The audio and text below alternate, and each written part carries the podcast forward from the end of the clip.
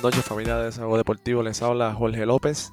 Espero que todos se encuentren bien en la noche de hoy, de diciembre 15 del 2021. ¿Verdad? Este año ha sido uno especial ya que poco a poco hemos, estamos volviendo a lo que es la normalidad. Aunque siguen saliendo variantes del COVID, pues poco a poco la ciencia se ha encargado de pues, hacer las, vacunas y poco a poco nosotros estamos volviendo a la normalidad. Así que esperamos que este 2022 sea uno de, muchos más avances científicos para que así podamos volver a nuestra vida, eh, ¿verdad? Lo que fue antes de que, de que viniera este virus. Pero vamos a lo que vinimos. Vamos a hablar de béisbol. La noche de hoy yo me encuentro solo, ¿verdad? Es la primera vez que voy a grabar un podcast solo, ya que mis compañeros, pues, ¿verdad? No se encuentran disponibles. Y pues yo quería hablar un poquito acerca de, ¿verdad? de lo que está pasando en las grandes ligas, el MLB. ¿verdad? Como todos bien, como bien todos saben, y si no lo sabían, pues en esta última semana pues no han habido eh, negociaciones, con, eh, ¿verdad? contrataciones, acuerdos entre equipos. Y ¿verdad? esto debido a que hay un lockdown en la MLB. Eh, y esto hace que no los equipos pues no, no, no puedan conversar los agentes no puedan hacer negociaciones. Así que pues estamos ahora mismo eh, en, un cierre total. lo que son los winter meetings pues no se van a poder llevar a cabo debido a este lockdown. Pero bueno, vamos a ver qué es un lockdown. Pues miren, este es el quinto lockdown en la historia del MLB. Han habido otros cuatro, en el 60, en el 73, en el 76 y en el 90 y es el primer cese de operaciones en el MLB desde el 95 donde hubo un paro de jugadores. ¿verdad? Y eh, hay una diferencia entre un paro de jugadores, que es una, una huelga, y un lockdown, que es lo que está pasando ahora. ¿verdad? Un paro de jugadores cuando la, ¿verdad? la fuerza trabajadora, como si fuese ¿verdad? los estudiantes del UPR, pues hacen una huelga y ¿verdad? no permiten que, haya ¿verdad? hay un alto en las operaciones. Mientras un lockdown es lo contrario, cuando el lado gerencial ¿verdad? Eh, inicia este proceso de que no, ¿verdad? De cerrar las operaciones y se rehúsa que se haga el trabajo. Y eso es lo que está ocurriendo ahora mismo. Así que pues, básicamente, un lockdown lo puede perjudicar mucho a la MLB si se extiende. Eh, como bien saben, mientras más se extienda, pues si se extiende como hasta febrero, pues esto puede afectar lo que es el sprint training Así que pues los jugadores perderán tiempo de, condicionarse y de estar preparados para la temporada venidera. Y si se extiende más allá de esto, pues puede, resultar en suspensiones de, juegos en el calendario que ya está pautado. Y esto puede traer un sinnúmero de, efectos a, la liga, a los jugadores y a los equipos. Pero para que tengan un poquito de esperanza, eh, donde hubo un poquito de, de que se llevó esto un poquito más allá del sprint training, fue en el 90. Y solo se afectó como unas tres semanas de, del sprint training y luego se volvió a jugar. Así que pues la historia nos dice que esto, ¿verdad? Estos, estos problemas eh, suelen resolverse con bastante rapidez y bastante eh, facilidad. Y este año, eh, ¿verdad? particularmente, es uno que se debe resolver a la mayor prontitud. Esto debido a que hay agentes libres todavía de gran renombre como Carlos Correa, Freddy Freeman, que todavía no han sido eh, filmados y son, ¿verdad? son nombres grandes que van a ganar mucho dinero y ya los equipos pues quieren empezar a hacer estas negociaciones para que ellos se vayan aclimatando a la ciudad y al equipo y, a la, y que empiecen a crear química, ¿verdad? Así que bueno, este lockdown tiene, ¿verdad? Tiene mucho, muchos temas, muchas, muchas causas, muchas cosas que los jugadores quieren que pasen, muchas cosas que los equipos quieren que pasen. Pero todo es, ¿verdad? It's all about money. Y pues básicamente aquí lo que se venció fue el, ¿verdad? Tiene que haber un acuerdo eh, entre el CBA y los equipos. Y para que ustedes sepan, un, CBA es un Collective Bargaining Agreement. Este, son negociaciones entre ¿verdad? los jugadores y, los equipos, ¿verdad? como mencioné. Y esto tiene que ver con, ¿verdad? con lo, cómo la paga, eh, cómo se manejan los contratos, Eh, el, draft del MLB también es un tema que, se toca entre los equipos. Se tocan los playoffs, se tocan el, el, um, tiempo de, em, de arbitrio entre los jugadores y los equipos. Así que pues son muchos temas. Pero hoy yo quiero cubrir, ¿verdad? Porque no quiero extenderme mucho, los temas que son eh, el draft, en los playoffs y el DH universal. Este, así que pues, empecemos con lo que es el draft. Como ustedes bien saben, si no lo saben, el draft del MLB es uno bien anticuado. ¿Y a qué me refiero con anticuado? A que pues, básicamente, el draft del MLB siempre va a, favorecer al peor equipo. ¿Cómo me explico? un equipo puede hacer lo que es el, tanking, puede tanquear, puede tirar una, temporada a perder y básicamente esto le, le, otorga el primer pick del draft. Y así sucesivamente. Así que los equipos, pues si no tienen algo competitivo, pues básicamente tienen la temporada a perder para, para mira a buscar este pick. Pero esto trae mucho efecto en lo que es el MLB. Por ejemplo, los Orioles. Eh, si tú tienes un equipo como los Orioles, que básicamente no ganan ni 50 juegos en la temporada de 162, pues la gente no va a ir al parque porque no tienen razón para ir. Y esto pues este, afecta lo que es lo monetario. So, menos gente que va al parque, eh, menos juegos que se televisan porque no tiene un equipo competitivo. Así que pues esto va más allá, ¿verdad? De, de ser un equipo perdedor. Y qué es lo que, ¿verdad? Lo que, lo que están proponiendo eh, los equipos que se hagan. Pues bueno, ¿verdad? No, no son los equipos, son los, analistas y, eso. ¿Qué es lo que ellos proponen que se haga? Pues básicamente ellos quieren que se siga el esquema de lo que es ¿verdad? la NBA.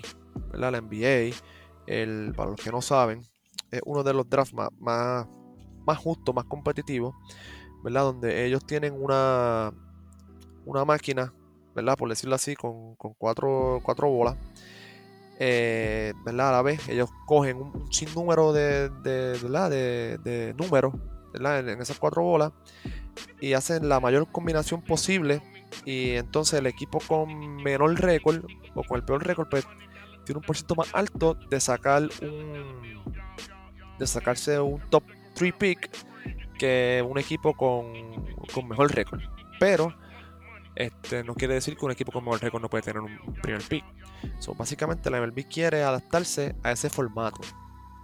Pero ese formato también se presta mucho para tanqueo, porque si ¿verdad? termina último, pues como quiera, pues puede tener la oportunidad de, de tener un buen chance de tener un top 3, un top 5 pick. Así que pues, ¿verdad? En lo que he leído y lo que yo he analizado, una, una buena proposición para el draft ¿verdad? Obviamente es eliminar el sistema actual que existe. No podemos seguir eh, premiando a estos equipos, por decirlo así, mediocres, que solamente pues, lo que buscan es tener draft pick y olvídate de lo demás, tiro la temporada a perder y ya.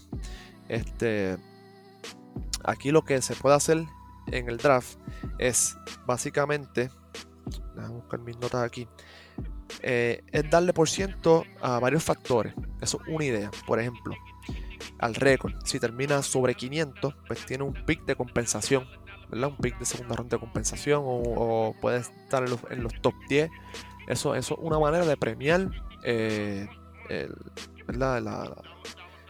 de no premiar la ineptitud, sino premiar a, alguien, a los equipos que se esfuerzan. Eh, otra cosa es que, que se puede hacer, ¿verdad? Si no quieren eliminar tanto el formato, es restringir los picks que se cogen, eh, ¿verdad? Si un equipo terminó último y pues, tuvo el primer pick, pues el próximo año no puede coger top 10. Tiene que coger del 10 para abajo. Entonces así ellos se tienen que esforzar a que, mira, pues tengo que joderme entonces ahora para ser competitivo porque pues, ya no va a tener un primer pick aunque pierda todos los juegos. Este, otra cosa que se puede hacer, ¿verdad? Esto, esto sí que lo cogí de, de, una, de unos analistas es que se puede básicamente, por ejemplo, del pick 1 al pick 10 van a ser de los peores récords. Pero el, va a ser de forma descendente. So, básicamente, el que tenga el mejor récord de los peores pues va a ser el primer pick. Y así sucesivamente. Y después del pick 11 al 20, al 20 o al 21, van a ser para los equipos que entraron a la postemporada. ¿Verdad? Y así pues sucesivamente, pues poco a poco, pues vamos a, quitar esta idea de lo que es el tanqueo, ¿verdad? Y, y, vamos a premiar a, los, equipos que sí lo hacen bien, que están tratando de, ¿verdad? de, superarse. Y el, el tanqueo es algo que a nadie le gusta, porque pues todo el mundo quiere ver la competencia. Y verdad, eh, esto del draft es algo que pues que promueve el tanqueo. So, pienso que la MLB, ¿verdad? Y lo, entre el equipo y la organización pues, deben llegar a un acuerdo para que esto pues, pues mejore. Entonces, pues ahora moviéndome para el segundo temita de la noche de hoy que quiero traer, que sería lo que es el llave del draft, serían los playoffs. Pues miren, por si no lo sabían, los playoffs de la MLB. Los playoffs de la MLB son los más injustos, por decirlo así. Entre todas las ligas de, Estados Unidos profesionales, ellos en la MLB tiene el porciento más bajito de equipos que entran a los playoffs. Creo que con 33% si no me equivoco. Y esto debido a que solamente entran ¿verdad? Entran tres equipos por división y dos por el Card Y después se elimina uno porque es un juego de muerte súbita. Y esto del Card lo añadieron en el 2012. So, básicamente yo no le he hecho cambio a este formato, ¿verdad? Desde, desde nunca. Siempre ha sido así. Así que pues, ¿cómo esto afecta monetariamente a la liga? Pues básicamente si tú tienes un por ciento menor de equipos que entran a postemporada, pues son menos juegos, ¿verdad? Que se van a a televisar este, menos dinero porque los fanáticos pues ya no están yendo al parque porque pues las te eliminaste. Así que pues las organizaciones y los equipos están buscando que este formato se cambie a uno en el cual entren más equipos ¿verdad? a la, a la postemporada. Pero ahora, ¿cuál es el hecho con esto? Pues la cosa es que ustedes bien saben que MLB tiene una de las temporadas más largas y si no la más larga de entre las ligas profesionales de Estados Unidos. Son 162 juegos. So, básicamente tú extender los playoffs sería añadir este, mucho más estrés a esos jugadores de del cual ya tienen por una temporada tan larga. Así que lo primero es que si ellos quieren aumentar esa cantidad de juegos de playoffs y aumentar a sus equipos, pues tienen que, en mi opinión, reducir los juegos de temporada. ¿verdad? De 162 lo pueden bajar a 140. Y entonces tienden los playoffs y aumentan los equipos que entren. ¿verdad? Y un formato muy bueno de playoffs sería que entren 6 equipos. ¿verdad? Y dos de estos cogen bye. Los mejores dos récords de, división cogen bye. El último récord, ¿verdad? El peor récord entre esos campeones de división, pues tiene que jugar contra los equipos que entran por el white card, que van a ser 3. Entonces sería el peor equipo del Card contra el peor eh, récord de los campeones de división. Y después los otros dos del Card juegan una serie de 5-3. Y eso es buena. Entonces el que gane de, ¿verdad? de esa respectiva serie, pues le toca con, los, con los mejores dos récords de, de, esa, de esa división, de esa liga, de los otros dos campeones de división. ¿verdad? Esto permita que esos dos equipos que tienen el mejor récord, pues cogen bye en la primera ronda y después se jugarían rondas de 7-4 hasta la Serie Mundial. Eh, eso es una de las cosas, ¿verdad? Que, puede hacer eh, la MLB para que. Um, para ¿verdad? aumentar eh, los equipos en playoff y reducir los juegos de, temporada regular, algo que pues que debieron hacer hace tiempo, ya que la temporada es demasiada larga, diría yo, demasiada. Eh, así que bueno, moviéndome entonces al último tema que quiero cubrir acerca de, de, este lockdown de la MLB, porque hay mucho más. Y yo espero cubrir esto en otro episodio, lo que son los más eh, los free agency eh, y los acuerdos de monetarios entre los equipos, pues eso se cubriría en otro episodio. Pero ahora quiero traer entonces a la mesa este, mi último tema de la noche, que va a ser el Universal DH. Como todos bien saben, el DH es algo que solamente se ve en la liga americana. Eh, y para mí esto siempre ha sido como estúpido, algo azul, ¿verdad? Que en la liga americana pues bate un jugador eh, designado que no tenga que ser el pitcher y en la nacional pues batea el pitcher. Así que pues esto cambia mucho las estrategias, ¿verdad? Por eso pienso siempre que la nacional tiene ventaja sobre la, sobre la americana en cuestión de que en esas situaciones de, cambio, cuando se encuentran en la serie mundial entre pitcher y bateador, pues, pues ya ellos saben y tienen, ¿verdad?, diferentes estrategias que atacar, mientras que la americana, pues, están toda la temporada jugando con designados y cuando llegan a ese momento, pues ahí es que tienen que, improvisar y ya ustedes saben. Pero bueno, ¿verdad? Aunque siempre hay juegos de interliga, pero pues, pues ellos, tienen esa ventaja del designado siempre. Así que bueno, al poner un DH universal, esto le quita mucho estrés a, a, los lanzadores. Eh, ¿Verdad? Que a veces pues no quieren dispararse a batir, lo que ellos quieren concentrarse en lanzar. Y además de eso, esto añade eh, un, trabajo de todos los días para 15 este, para 15 jugadores, por ejemplo, porque son, son 30 equipos, pues básicamente eh, los 15 de la, de la nacional pues no tienen designado. Pues al incluir designado, pues incluyen 15 nuevos trabajos, lo cual eh, um, eso beneficia mucho um, a los jugadores y a los equipos. Este, para que ustedes sepan, el salario promedio de un DH en el 2021 fue de 9.2 millones. Así que pues te puedes conseguir un buen bateador designado con tan solo 9.2 millones y a veces hasta menos.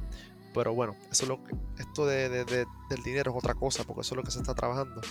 Porque estos jugadores que son este, como los DH, que pues solamente sirven para batear, pues son jugadores que son ah, como eh, depreciados, no le pagan lo que deben, y eso también es lo que se está luchando en este, en este lockdown entre los jugadores y las organizaciones. Así que pues yo estoy bien de acuerdo a que se implemente esto del DH universal, este, porque esto le brinda más competitividad al juego. Y, pues en los últimos años ha habido pitchers que se han lesionado, este, como Mike Soroka de, Atlanta, se han lesionado los aquiles y las rodillas, eh, bateando, porque pues, cuando hacen el, el, el amague de, para correr hacia las bases, pues se lesionan. Aunque no quita que se lesionen lanzando, pero pero pues eso le crea maestra a los pitchers que pues su concentración siempre es lanzar. Así que pues nada, eh, en un próximo episodio voy a estar hablando mucho más a fondo del aspecto monetario que trae este lockdown, que es la, una de las la cosa principal de, del lockdown, ¿verdad? Estos agreements entre los jugadores monetariamente, eh, el tiempo de arbitrio, que para darle por encima a lo que es el arbitrio es este tiempo que a veces pues no hay un, un acuerdo entre un jugador y una organización, pues entonces viene una, una persona, un third party, a ¿verdad? crear que haya fluidez en esas negociaciones. Pues eso se llama el tiempo de arbitrio. eso también lo están manejando. Y pues nada, con eso los voy a dejar eh, en la noche de hoy.